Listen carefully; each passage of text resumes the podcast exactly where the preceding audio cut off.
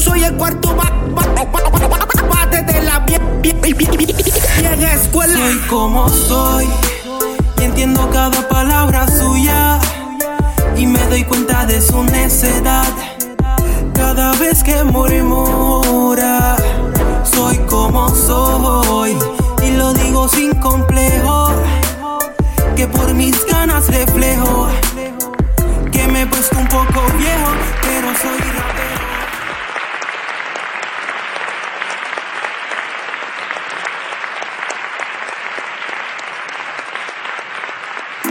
Saludos amigos. Dicen los que saben que desde los años 80 el sample ha sido el instrumento favorito de los DJs y de los productores de la música hip hop. Este les permite grabar, modificar, producir escalas musicales y poner en tiempo diferentes sonidos para lograr componer un excelente ritmo de hip hop. Y aunque la tecnología simplificó el proceso de crear beats, son muchos los productores que continúan ampliando los interludios de la música en vinilo. ¡Hey!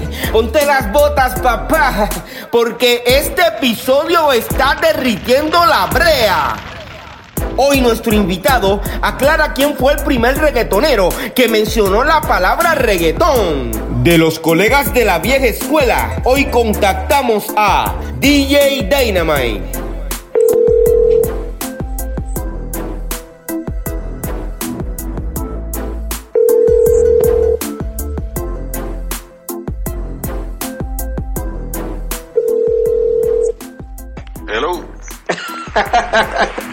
Dímelo, Dynamite.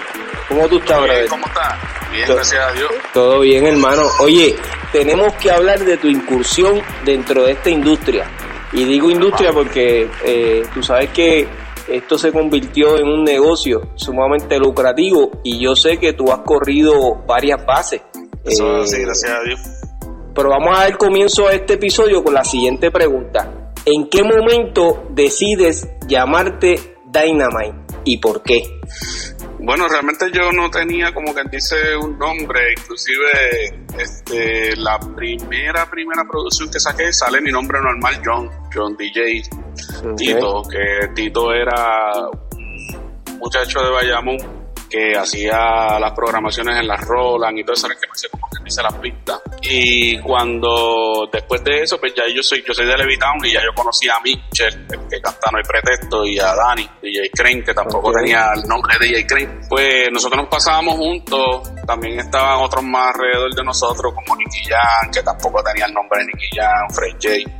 Entonces, cuando decidimos juntarnos Mitchell y yo a trabajar juntos y a cantar y qué sé yo, pues ahí pensamos, ah, pues tenemos que ponernos un nombre de dúo, como de grupo. Y ahí pues salió el nombre Dynamite. Este, realmente fue como que entre todo, como entre Mitchell, yo, el hermano de Mitchell, mi hermano, por el estilo que yo tenía al cantar y eso. ¿Cómo y cuándo comenzaste en el rap en español? Bueno, realmente yo empecé en Levitown. Me acuerdo que un amigo de nosotros nos trajo unos discos de Ron DNC, Big Daddy Kane, eh, Boogie Down Productions. Entonces, él- ese amigo de nosotros vino, había venido de Nueva York y estaba en Levitown y era vecino de nosotros. Dijo, mira, esto es lo que está ahora al palo allá en Nueva York, el rap. Entonces, esos discos 12 pulgadas siempre venían con la pista y ya estaba la fiebre, eso fue como para el 87, 88, están las ahí. Entonces, para ese tiempo, Mitchell había sacado la canción de No hay pretexto, que era de los primeros que había salido. Entonces, como yo me pasaba con él, pues yo dije, ah, pues yo voy a hacer una canción en español también. Y, y- y hice una canción con mi hermano haciendo beatbox, Ok. que se llamaba Tumbando Cabeza. Entonces, Perdóname, repíteme el título de la canción. Tumbando Cabeza Oh, se llamaba la canción. Tumbando cabeza. Y era, y era en B-Box, realmente lo hice en B-Box. Eh, empezaba tumbando cabeza aquí en donde sea. Ahora en Levitón yo soy la máxima potencia. Aquí yo estoy rapeando con la ayuda de él. Compito B-Box, the best in the world. Y rapeando y escrachando yo soy el que sé. Así seguía. Está chévere. primera. Esa fue tu primera canción. Eh, luego de esa canción, ¿grabaste algún otro tema? Sí, saqué Siente el Poder, que fue con la que fui a competir a, a San Juan, a las competencias que es tanto que todo el mundo habla en San Juan, que, se hicieron en la Plaza de la Juventud en San Juan, que ya no existe esa plaza. Entonces, pues, que fue BK Rap, fue este fueron un montón de gente. Básicamente ese día estuvieron todos los raperos de Puerto Rico, tanto como jurado, como artista invitado o como eh, competidores.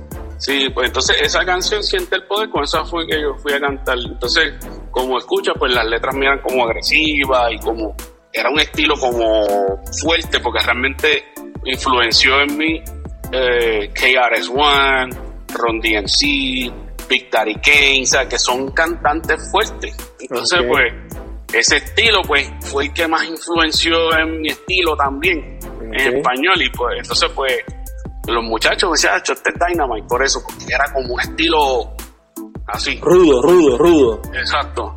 ¿Qué pista utilizaste para grabar esa canción? Eh, me acuerdo que fue la de Ice-T. ¿Y dónde la, dónde la grabaron? En mi casa yo siempre he tenido equipos, tú sabes, lo que teníamos para aquel tiempo, que eran, eran qué sé yo, cassette y, y pues, discos y cosas así, tú sabes, pero... Aunque dice que no utilizaste ningún DJ como tal. No, no, mano, realmente era yo grabando yo mismo y, de hecho, eso estaba brutal porque este, por eso fue después que me metí como a hacer cosas de DJ y eso, porque yo escribía mis canciones, yo las cantaba, yo cogía de los discos como hacíamos antes, pues ponía el disco y yo mismo me grababa, hacía todo. Entonces mi hermano era el que me hacía los B-Box. Mi hermano hacía B-Box y era famoso en Levitown haciendo B-Box. Entonces, pues mi hermano me hacía B-Box, que ahora mismo mi hermano está, él es DJ de música urbana cristiana, se llama DJ Ram. Ok, pues sabes que estoy contigo en eso porque mi primera canción, Piro a lo Natural, que por eso es que este podcast se llama Piro a lo Natural, yo la grabé de esa forma. O sea, no, no mm. utilicé ningún DJ, sino que puse la pista y grabé eh, mi canción. Ese cassette eh, que grabaste, eh, ¿lo regaste por ahí a los muchachos del barrio? ¿Qué hiciste? No, realmente yo hice la, grabé tres canciones. Casi siempre este, eso casi siempre lo he hecho. Casi todo, hago como tres, cuatro canciones y las lanzo como que todas de cantazo. Hice esa, hice, hice la de Tumbando Cabeza primero y esa, esa, sola. Entonces después hice Siente el Poder y otra más que era como que hablando de problemas sociales, el SIDA, qué sé yo, y hice otra que era Civilización del Amor, porque yo me crié en una, en una familia católica.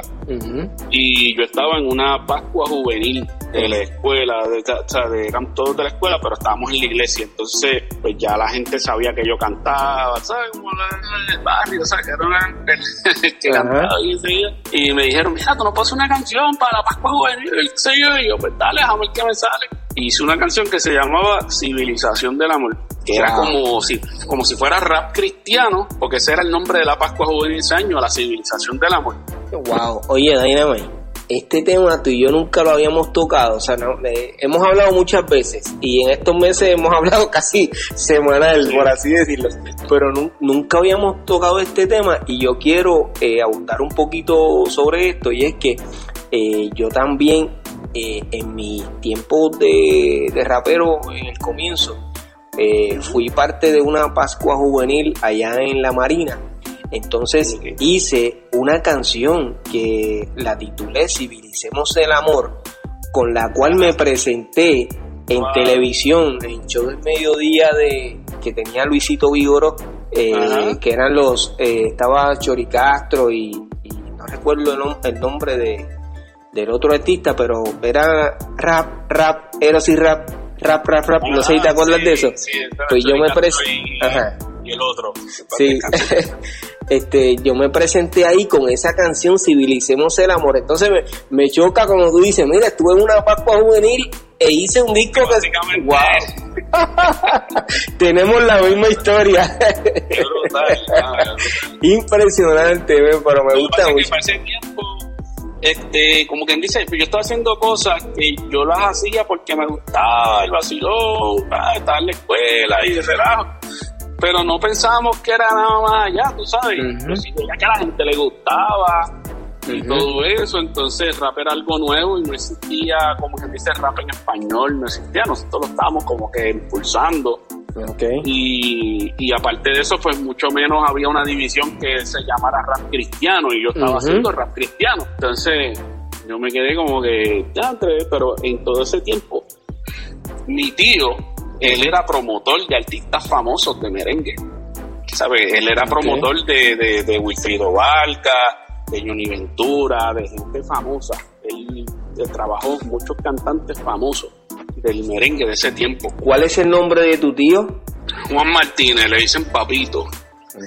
Entonces él, cuando empezó a ver eso, él siendo promotor, él vio como que, ahora este chamaquito como que te mete y la gente le gusta. Pues entonces, pues él, yo yo le dije, mira, pero ir contigo, yo era un chamaquito, y a veces le decía, mira, ir contigo allá donde tú trabajas, y era en la calle Serra la, parada 15 en la calle de Santurce. Y él trabajaba con toda esa gente de Musical Production, este, Green Record, conocía a todo el mundo porque mi tío, como te dice, era bien famoso en el ambiente de la música como promotor. Y ahí cuando él vio que yo estaba haciéndolo más, entonces también yo estaba, yo tocaba guitarra desde pequeñito, cogía clases de guitarra en Levitown, en Centro Musical Los Andinos. que allí me dio clases la mamá de Cani García, se llamaba Chela. Este, fue la que me dio a mi clases de guitarra. Y allí pues también me pusieron en el coro de guitarras de Toa Baja. Entonces pues mi tío dice, pues este chamaco como que, ¿sabes? Tiene talento, tiene talento. La música, pues, ah, este, pues, después de eso salió el general con lo de tu pum pum, te ves buena. ¿De qué año estamos hablando básicamente? 89, 90, 91. Sí. Ok, pero entonces ya me dijiste que habías comenzado en el rap en el 87 o el 88. Fue cuando, en, cuando estaba en grado 10 de la high, porque ahí fue que yo conocí a Michel. Bien, Michel, me lleva, yo entraba a la high en Levitán, porque acuérdate que todos, todos somos del mismo barrio. Entonces yo, yo estaba entrando a la high school y Michel estaba en, en 12, yo estaba en 10 y Michel en 12. Okay.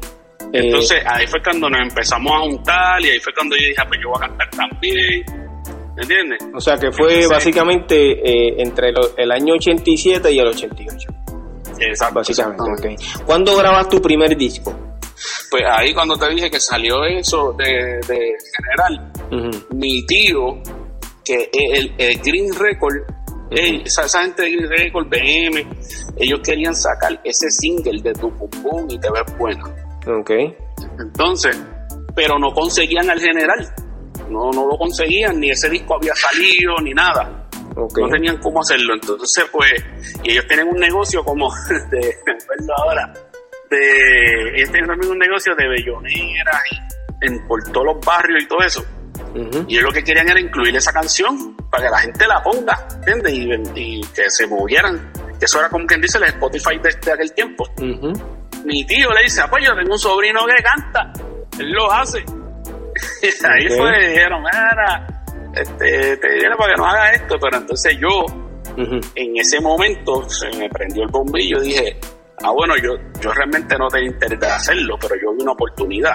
Yo dije, ok, yo te hago eso, pero tú me grabas un single a mí, original. Ok, cuando hablas de que yo te hago eso, ¿qué fue? que hiciste? Es, eh, cover de TV Buena. ¿En serio? Eh, que se, se, llamaba John DJ Tito, te voy a enviar la carátula del disco, yo lo tengo. Sí, eh.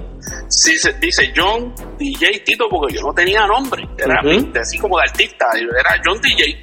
Eh, salió ese mismo John DJ Tito, Tito era el que me programaba la, la, la rola.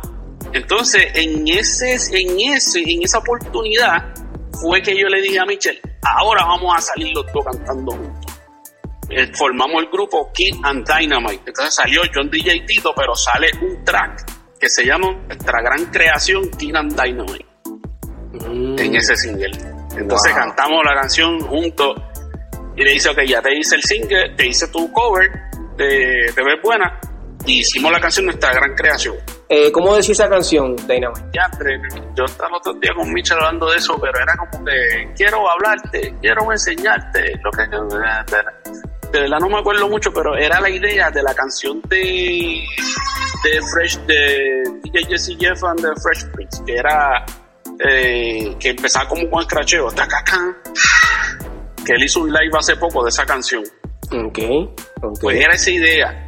Okay. Entonces, nosotros lo hicimos, como que dice, esa idea en español. Eh, realmente, yo tengo la carátula del disco y no consigo el disco.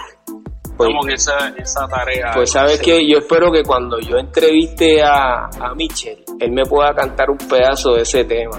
Es un compromiso que él, que él tiene que tener conmigo. Se acuerda un poco más porque después de eso yo seguí cantando más.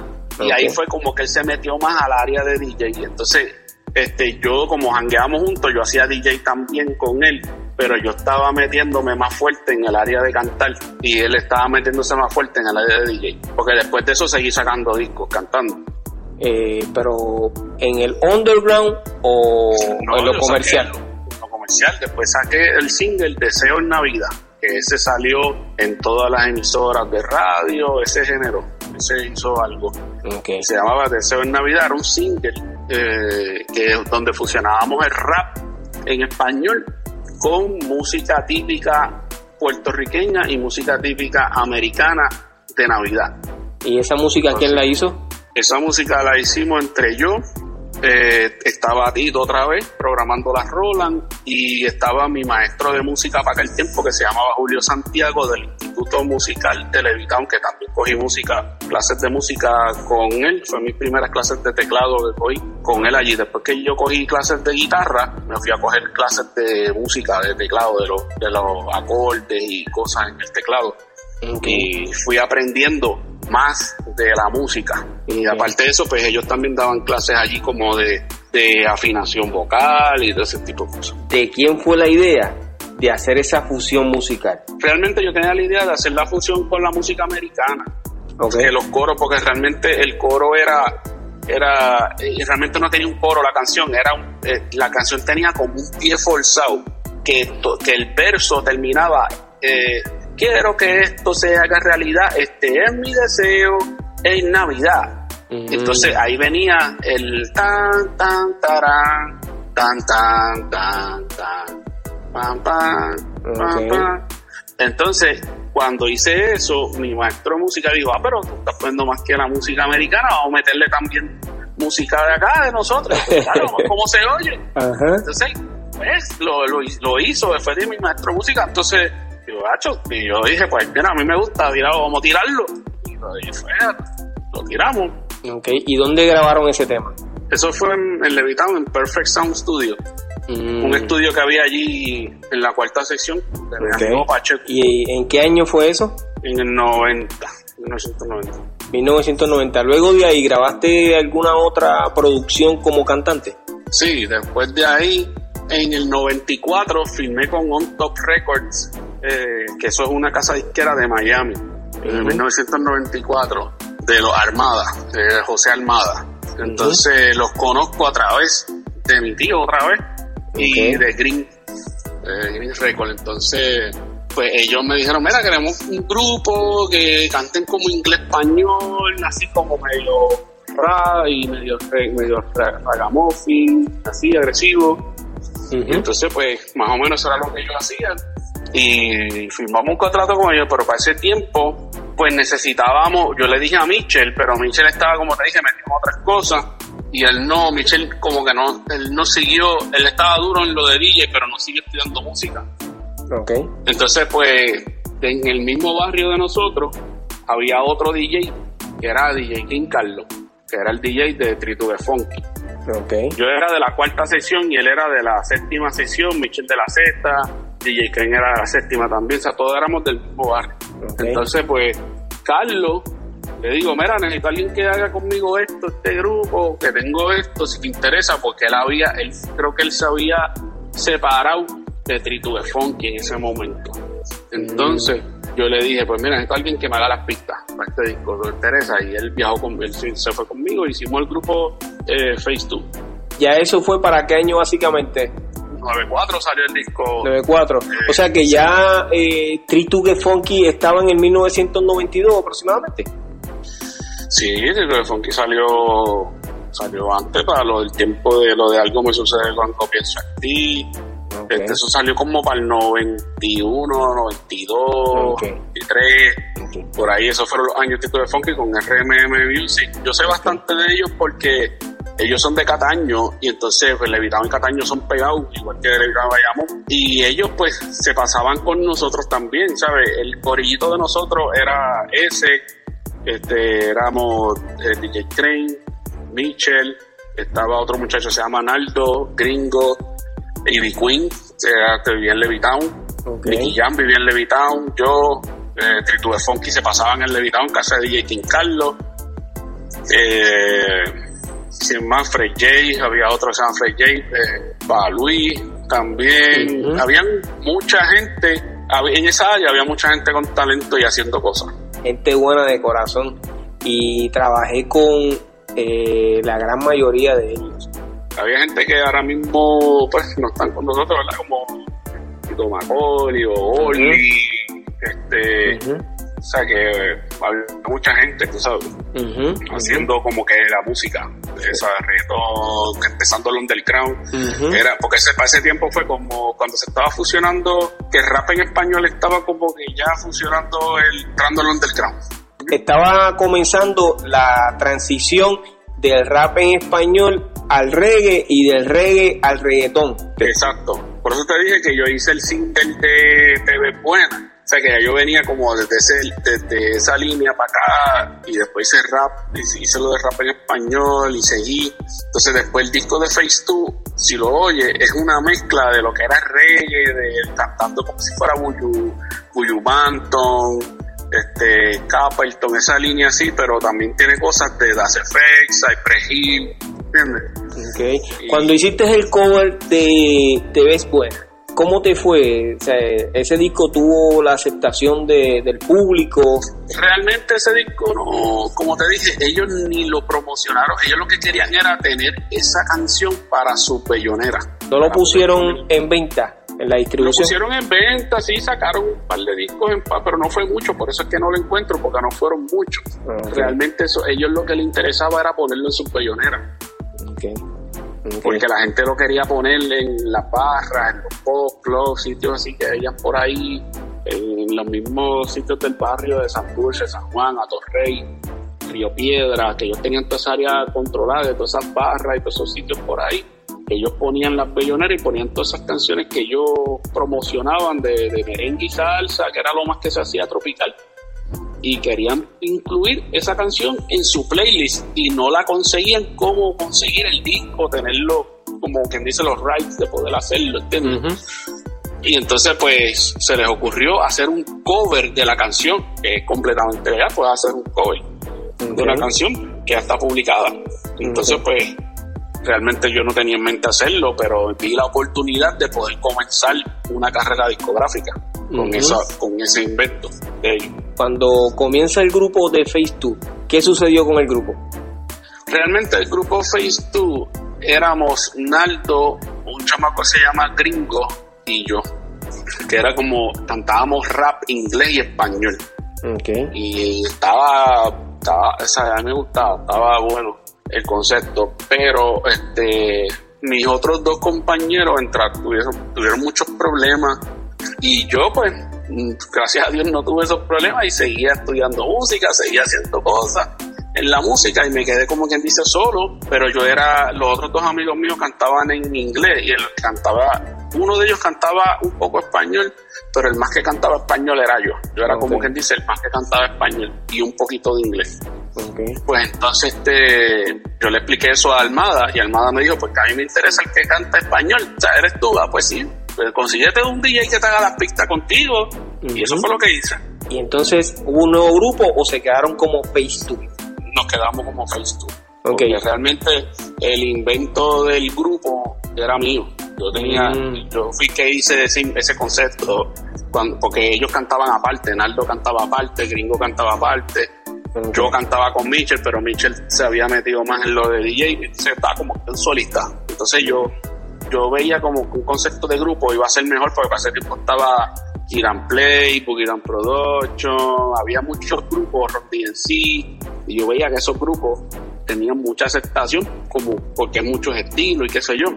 Cuando ellos, ellos yo los grababa a veces y, hubo un momento que hicimos dos canciones juntos que están en mi SoundCloud, eh, You On The Tip y la otra es Microphone Check si te das cuenta, eran títulos en, inglés. Y salieron en una producción que yo hice en Beltrán como para el 90, más o menos para el 93.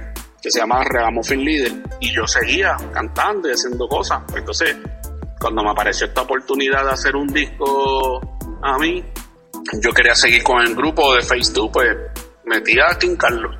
Y yo me quedé como un cantante solista y King Carlos era como el DJ. ¿En qué año dejaste de grabar como rapero? En el 94. Perdona, en, el, en Dynamite King yo canté también. Yo produje el disco y canté, sí. ¿Cómo se titula la canción que grabaste en, ese, en esa producción? No recuerdo el título. No recuerdo el título, pero entonces debes recordar la canción. Pues yo vengo estallando porque me llaman Dynamite, Battle Dam, Dana, uno wrong Yo vengo estallando porque me llaman Dynamite y no me hacen daño tus comentarios. Por más que me critiquen, el trono tengo yo. Mi arte tiene cualidad de gobernador y ya me califican como el rey supremo. Está chévere, Dynamite. Para ese tiempo, cuando yo saqué esos, esos para el tiempo underground, pues para ese tiempo pues estaba también, habían los corillitos, o sea, estaba yo, vaya, ya se estaban mezclando como que las competencias de mi combo de Bayamón, mi combo de Levitado, mi combo de acá, de acá, de acá, por rey. Ya me mencionaste que hubo unos raperos americanos que fueron tu inspiración, de los colegas de la vieja escuela. ¿Quién pudo haber sido inspiración para que tú comenzaras a cantar rap en español? Pues te dije, yo escuché a Mitchell, me gustó como él cantaba. Para ese tiempo, como te dije, Mitchell, la familia de Mitchell es de Puerta de Tierra. Entonces yo jangueaba con Mitchell. Y los, los primos de Mitchell, Kelvin, Bambi, esa gente de allá de, conocían a Playero. Entonces pues yo conocí a DJ Playero a través de ellos. Y yo iba allá, yo conozco, yo escuché la música de Vico, que lo había escuchado así por ahí, pero después cuando yo conocí el combo allá de Vico y toda esa gente, este, porque íbamos a, a las discotecas que ellos iban, Tony Place y cosas así, que era para entonces eso fue así, Tony Place, imagínate, eso era un segundo piso.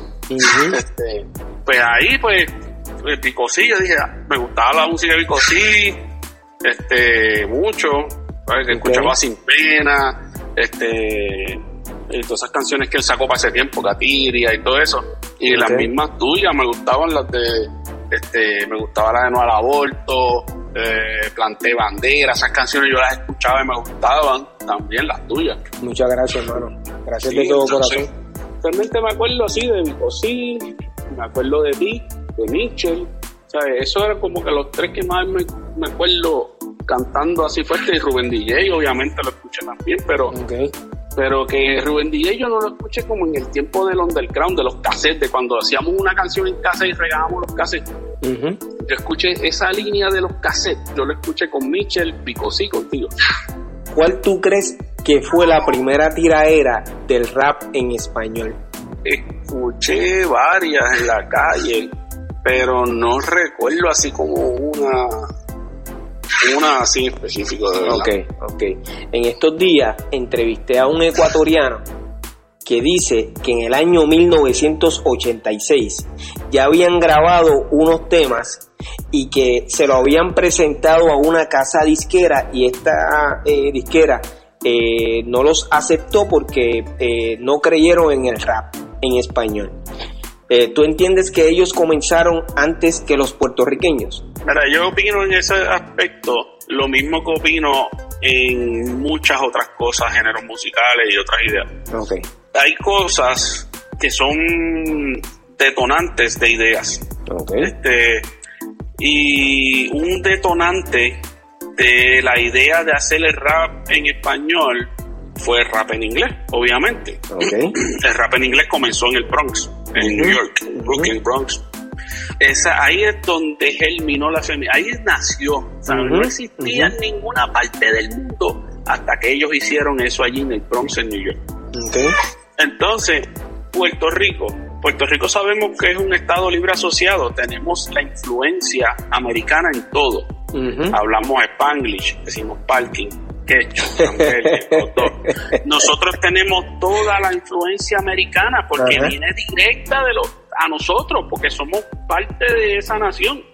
Pues entonces yo no puedo decirte que Ecuador o otra, país, otra parte del porque por lógica, eh, eso que ellos hicieron en New York, y más que Puerto Rico tuvo un gran éxodo hacia Nueva York en esos tiempos. Entonces, pues, eso fue un puente hacia lo que es el rap a Puerto Rico. ¿Sabes? Porque igual como en el 87 vino un vecino mío con unos discos de Ron DMC, pues ¿cómo tú me vas a decir a mí? Porque eh, como te dije, el éxodo, el intercambio de personas, porque somos ciudadanos americanos, porque básicamente todo el mundo iba a Nueva York, como ahora todo el mundo va a Florida, para ese tiempo todo el mundo iba a Nueva York. Ok.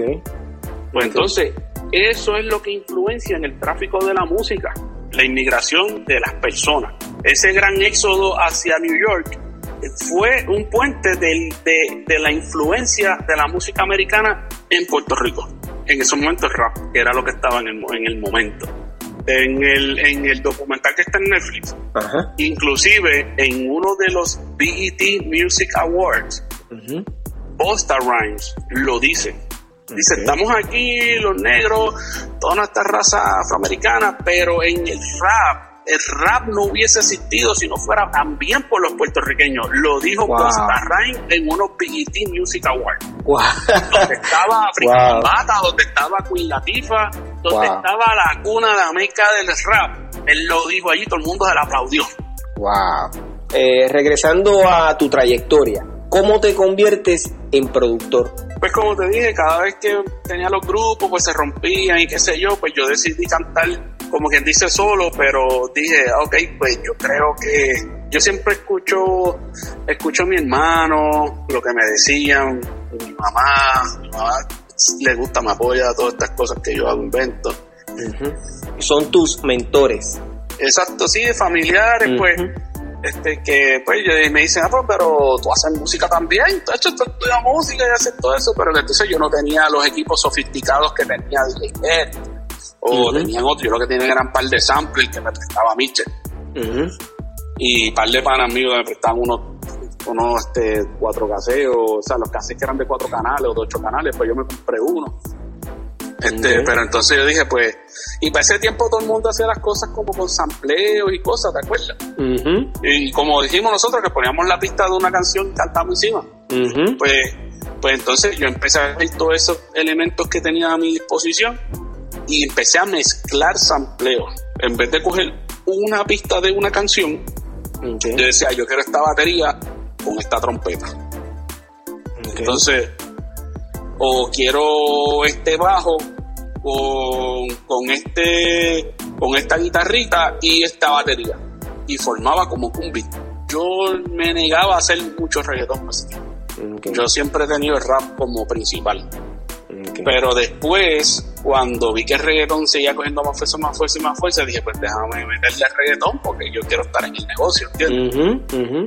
Pero ahí es que viene, si tú escuchas todas mis producciones, que fue para el tiempo del underground básicamente, todas tienen reggaetón con rap mezclado. Todas mis producciones son así. No hay ninguna que sea full reggaetón. Okay. ¿Cómo se titula eh, tu primera producción de reggaeton? Pues diría de Dynamite the King. Esa. En esa producción eh, participaron eh, algunos artistas. ¿Pueden mencionarme los nombres de esos artistas? Sí, hace tiempo estaba el grupo Airi, que era Matiel y Chinito, que digo, era Matiel y Alessi, este, y estaba Bobillaco y Chinito, que también estaban pegaditos para ese tiempo, Bobillaco y Chinito. Este, tenía Ivy Queen también, Original Q, este, tenía muchos cantantes buenos de ese tiempo. Eh, y luego de esa producción, ¿hubo otras? Sí, yo hice Dynamite the King volumen 3, que le puse volumen 3 porque saqué primero Underground Leader, que fue donde salió Master Joe, Javia, G Black, sobre todo el mundo del género, hasta Playero cantó. en, Underground Leader. Entonces, después saqué Ragamuffin Leaders. Después saqué DJ Dynamite The King Volumen 3. que era el tercer, la tercera línea de eso. Entonces, después de eso saqué Reggae Flavor, que era una con Musical Production, este, que esa también fue como sampleos y cosas. Ya después de ahí conozco a Digital Harry, Ya después de ahí yo dije, diantre, esto tiene que ser. Yo pensaba, yo sabiendo de música, dije, yo, yo no puedo seguir haciendo más música de sampleo, yo quiero hacer música mía, tú sabes, pero ¿cómo la hago? Y yo sabía que usábamos, pues yo conozco a Joe, a DJ Joe, a, a y eso, que los conocía, yo veía que ellos hacen con el, con el ESR el Sonic ASRD era el que usaba casi todo el mundo, ese teclado. Pero entonces yo dije, pero es que eso tampoco es como que no es tanto, porque son seis canales nada más, creo que eran, o cuatro canales nada más, en, el, el, teclado. O sea, no era como que algo todavía que me complaciera. De todas esas producciones que tú hiciste, ¿cuál fue la más que le gustó al público? Pues, este, yo creo que hay dos que son las más, como te dije, este, después que después de Reggae Flavor, que fue con el y la serie y un par de cosas, y sample, qué sé yo, pues yo decía, no puedo seguir, no quiero seguir haciendo música así. Pues entonces yo conocí a Harry. Harry era mesero en Tony Roma. Y, lo conocí porque mi mamá casualmente tenía una tienda al cruzar la calle de Tony Roma, en un hotel allí. Pero entonces la persona que me montaba mis computadoras era amigo de él también. Mm. Pues entonces esa persona me lo presenta a él a través de teléfono. Le dice, mira, tengo aquí a Daño, porque ya para ese tiempo pues me conocían por ahí. Porque dentro de todo dentro de todo esto, de todo este ambiente de yo hacer las producciones, yo seguía sonando en radio con yo siempre tenía una amistad con Coyote desde antes, desde I-96, el programa Rap and Reggae 96. Pues me conocían por ahí, entonces pues Harry me llama. Y cuando estamos hablando con Harry, él me dice, yo trabajo en Tony Roma. Ah, pues mira, mi mamá tiene una tienda frente. Y él conocía a mi mamá también. Wow. Entonces, desde allí que él iba a comprar a la tiendita y mi mamá era la que, que tenía en la tienda. Porque la tienda es de mi tío y mi mamá era la administradora de la tienda. Wow. Entonces, y ya, pues empezamos a trabajar entonces hicimos Reality Kill Them Me dice, yo, yo hago pistas en computador, un programa que se llama Fast Track. Y yo dije, yo me quedé como que sorprendido. Eso es lo que yo quiero hacer. Entonces yo le digo a él, y si yo te digo cómo yo quiero los beats, que yo te enseñe mis beats y tú me los transformes a la computadora. Pero si yo lo puedo hacer, pues vamos a trabajar entonces. Entonces, pues, como quien dice, él era mi traductor a la computadora. Entonces yo le decía, mira, yo quiero hacer este beat y le ponía un beat. Entonces me decía, pues mira, yo le decía, pues vamos a hacer este beat básico. Boom, boom, pa, boom, boom, boom, boom, boom, boom, pa, Y el hi-hat que haga. Y él lo hacía. Entonces yo le decía, ok, abajo, en ese beat que tú hiciste ahora, vamos a meterle este loop. Porque yo le tenía en mi estudio, yo tenía grabado, yo tenía todo eso montado. Los discos y todo. Entonces, pues vamos a meterle este loop debajo y empezamos a hacer pistas. Entonces apareció un amigo de, de Mike Latima, que era del grupo este que cantaban en playero la de me llevan a Montes Splash, no, me llevan a Montes Splash. Pues él, él estaba haciendo un disco con un chamaco y me llaman a mí para yo producirle el disco completo, que se fue Reality Both. Ok, esa es una de tus producciones. Sí, Reality Them Both de las más que le gustó al público fue después de esa, yo hice Sonido Bestial, que fue donde salió Me Muy Vale, este, Daddy Rain para descanse, salió el hermano de, de Horniman y Pantiman, Baby Panty, este, salió también Ivy Queen, salió un montón de gente en ese Original Q, Frankie Boy, salieron un montón de gente. Esa canción, me la, esa producción me la mencionan mucho y Dynamite King esa también me la mencionan mucho, de Dynamite the King. Okay. Que era como más donde creo. ¿Quién distribuyó eh, Sonido Bestial? DM Record. tuvieron mucho éxito entonces. Yo recuerdo esa, esa producción. ¿Qué es lo mejor que te ha pasado desde que comenzaste en el género urbano?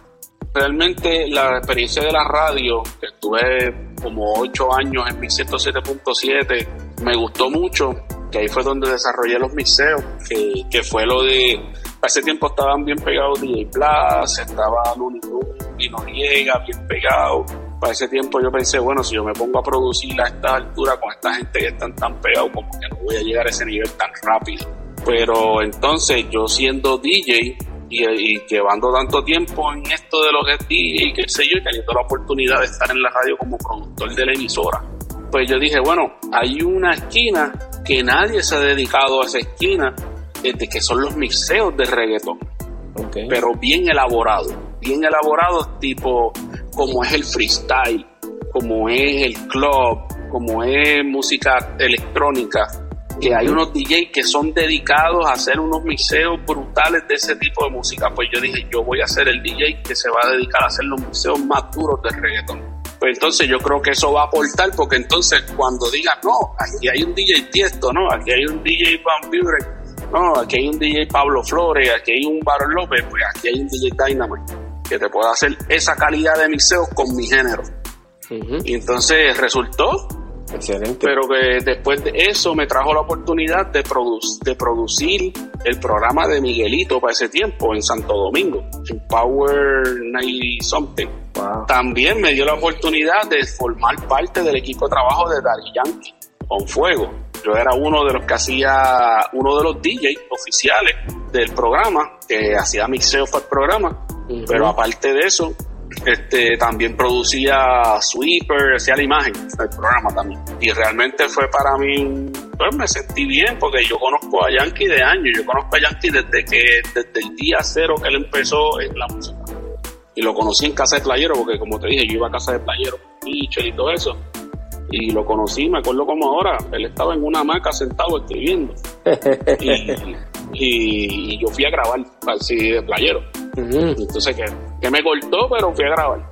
Y él, por eso él grabó en mi, en mi, cassette de Underground Leader. Pues Yankee me, llama el hermano de Yankee, normal, mira, para que trabajes con nosotros. Pues, pues, claro. Wow. A mí eso ha sido una experiencia buena porque es un equipo de trabajo bien profesional. Y así que a mí me gusta trabajar bien organizado, profesional y qué sé yo. Para ese tiempo estaba pensando, aunque empecé un poquito desorganizado, ya después cambié mi mentalidad a que había que organizarse, ¿entiendes? Me gustó trabajar con ellos. Ok, ¿y qué haces para mejorar como DJ, productor y como rapero? Porque yo sé que vas a tirar un poco de lírica en las leyendas como te dije, bueno que formo parte de ese grupo, me siento, me siento bien, me siento halagado, me siento como que me siento cómodo, es algo increíble, me siento cómodo porque yo hace años que no grababa y me siento como si nunca hubiese dejado de, grabar. Es algo como que como que yo no yo no me lo creo. Cuando me escucho yo digo ese soy yo okay.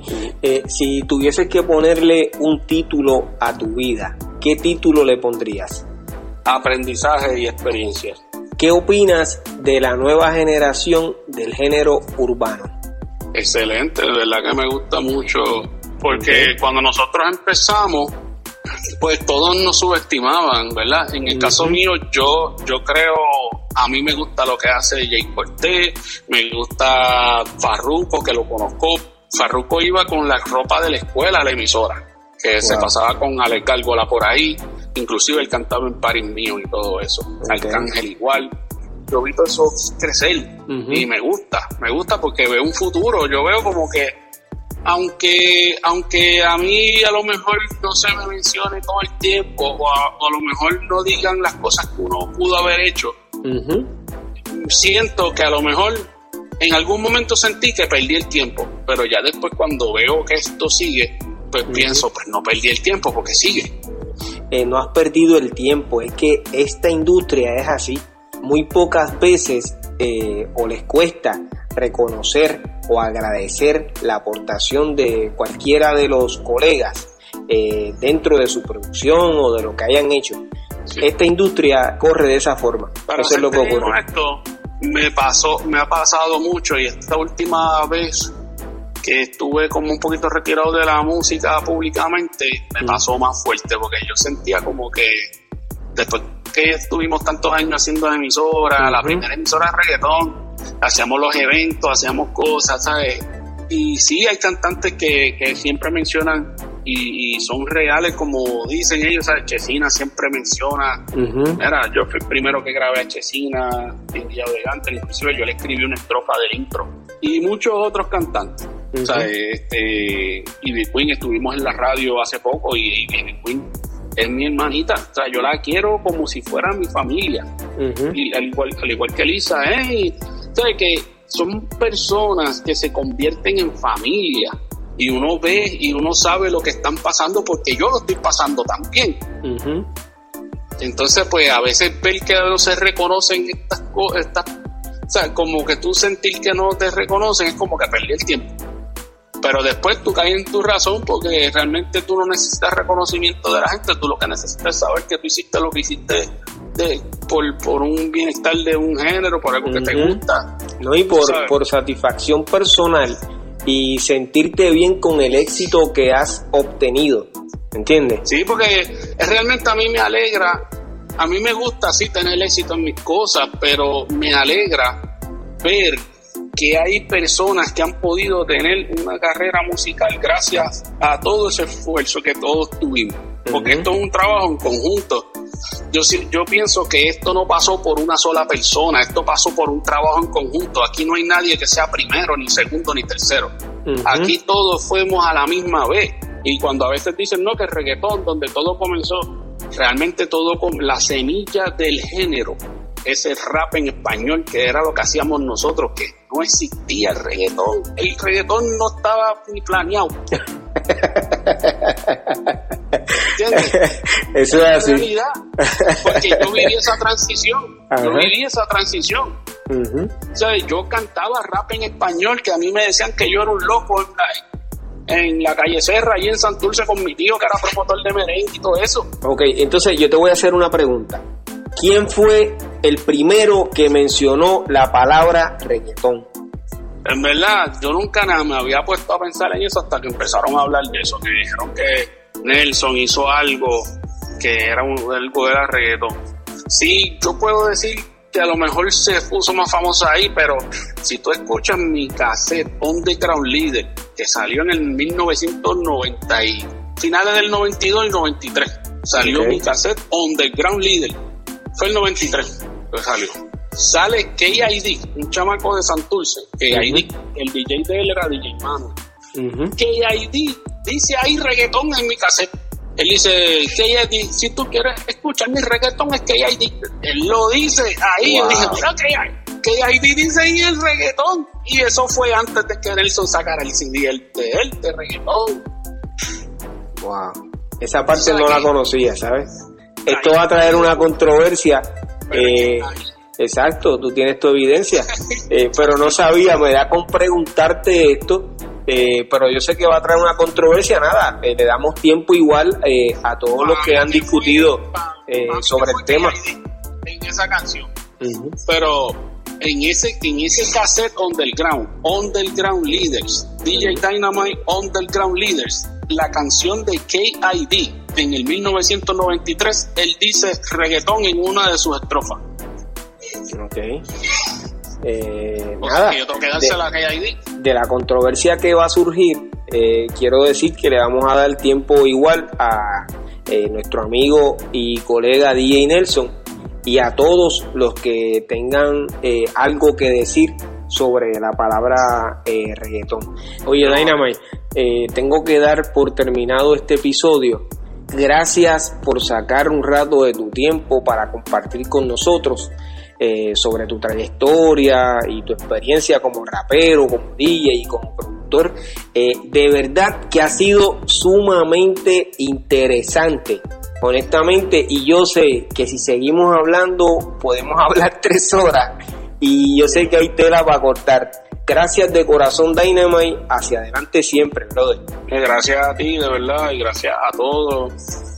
No sé, gracias no siento que es una palabra completa para darle sentir a usted lo, que siento yo, ¿verdad? Pero gracias, de corazón, muchas gracias. Escucharon a DJ Dynamite, pionero del rap en español y productor del género urbano Dynamite es otro de las leyendas. Gracias a todos por apoyar la primera temporada de este podcast. La historia del rap. Síguenos a través de las redes sociales y las plataformas digitales. Yo soy Piro JM y este es el episodio número 12 de Piro a lo Natural. Oye, bomboncitos de menta para que se entretengan.